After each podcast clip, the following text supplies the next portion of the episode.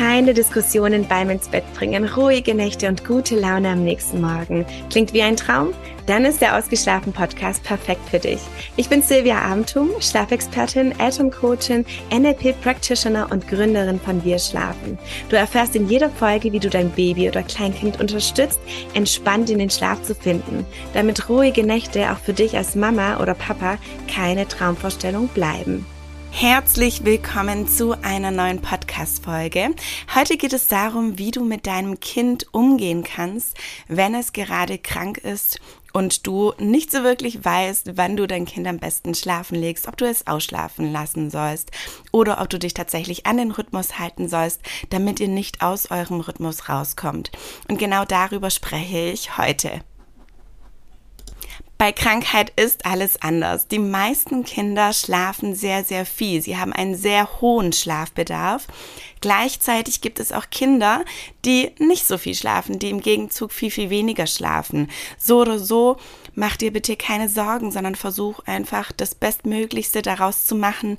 Biete deinem Kind den Schlaf an, wenn es diesen braucht und wenn es gerade nicht schlafen möchte, dann kannst du im Endeffekt auch nichts dagegen tun, außer vielleicht ein paar Einschlafhilfen hier mit einbinden. Vielleicht kannst du mit deinem Kind mit dem Kinderwagen losgehen oder es in die Trage, Tragehilfe packen oder vielleicht tatsächlich auch mal mit dem Auto losfahren, wenn du das Gefühl hast, dass dein Kind jetzt gerade extrem müde ist oder sogar vielleicht übermüdet. Bei Krankheit lässt du dein Kind am besten immer ausschlafen. Sowohl morgens als auch tagsüber bei seinen Schläfchen. Du brauchst hier nicht zu wecken, wenn du das sonst immer gemacht hast, um in euren Rhythmus zu kommen, beziehungsweise um in eurem Rhythmus zu bleiben.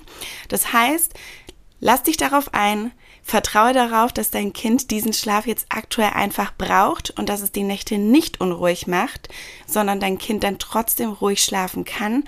Und trotzdem darfst du auch, wenn es anders sein sollte, nachts einfach möglichst entspannt bleiben. Denn bei Krankheit haben wir das nicht in der Hand, wie unsere Kinder darauf reagieren. Es kann nämlich sein, dass dein Kind tagsüber sehr viel schläft und trotzdem sehr ruhig schläft in der Nacht. Es kann auch umgekehrt sein, weil dein Kind vielleicht einen extremen Husten hat oder sehr viel Schnupfen und die Nase sehr verstopft ist und deswegen stündlich wach wird oder jede halbe Stunde. Wir können es nicht ändern. Wir dürfen diese Situation annehmen und versuchen, das Beste daraus zu machen. Und ich weiß, der Schlafmangel ist in dieser Situation enorm hoch und dass du hier wirklich am Ende deiner Kräfte sein kannst und trotzdem du kommst dann nicht anders entspannt durch diese Situation, als dass du sie annimmst. Deswegen versuche wirklich das Beste daraus zu machen und deinem Kind einfach den Schlaf zu geben, den es aktuell braucht und das Beste daraus zu machen. Was du auch machen kannst, was sehr, sehr gut hilft, ist, dass du dein Kind, wenn es sonst immer im eigenen Bett oder im eigenen Zimmer schläft, zu dir holst. Denn meistens ist es so, dass sich Kinder dann viel, viel wohler fühlen und viel ruhiger schlafen können. Noch dazu können wir Erwachsenen in der Regel unsere Kopflehne hochlegen und dann können Kinder viel, viel besser atmen in der Nacht. Die Nase ist nicht ganz so verstopft wie sonst und der Husten ist nicht ganz so extrem, wie wenn dein Kind einfach gerade im Bett liegt. Wenn du das nicht machen möchtest oder das nicht nötig ist, kannst du alternativ auch, und hier kommt ein wundervoller Tipp für dich, einen Ringordner unter die Matratze deines Kindes legen, sodass es hier etwas höher liegt, denn auch dadurch kann es bei Krankheit ruhiger schlafen.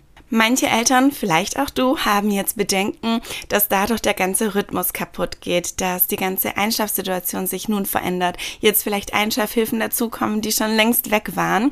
Hier kann ich dir sagen, ja, das kann passieren. Es kann sich eure Schlafsituation jetzt für den Moment komplett verändern. Und trotzdem kannst du nach der Krankheit, sobald dein Kind gesund ist, wieder an dieser Situation, die ihr vorher hattet, anknüpfen. Bedeutet, bleibt da einfach liebevoll danach dran, zeigt deinem Kind, wie es vorher war, begleite es dabei, dass ihr wieder zurück zu eurem Rhythmus kommt und zu eurer Einschlafsituation. Besonders was den Rhythmus angeht, darfst du dann ab dieser Zeit gerne auch wieder wecken, damit ihr euren Rhythmus habt. Wecke am besten morgens, damit ihr hier eure regelmäßige Aufstehzeit habt und dann kannst du so den Tag sehr wundervoll strukturieren, sodass dein Kind Kind wieder zu seinem Rhythmus und zu seiner Struktur kommt. Denn vielleicht weißt du das schon, ansonsten hörst du es heute zum ersten Mal von mir.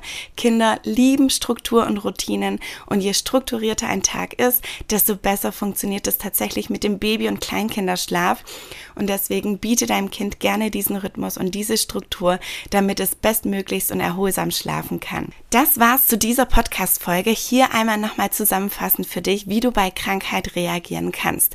Zum einen, lass dein Kind bitte unbedingt ausschlafen, sowohl morgens als auch tagsüber. Lass dein Kind so schlafen, wie es gerade möchte.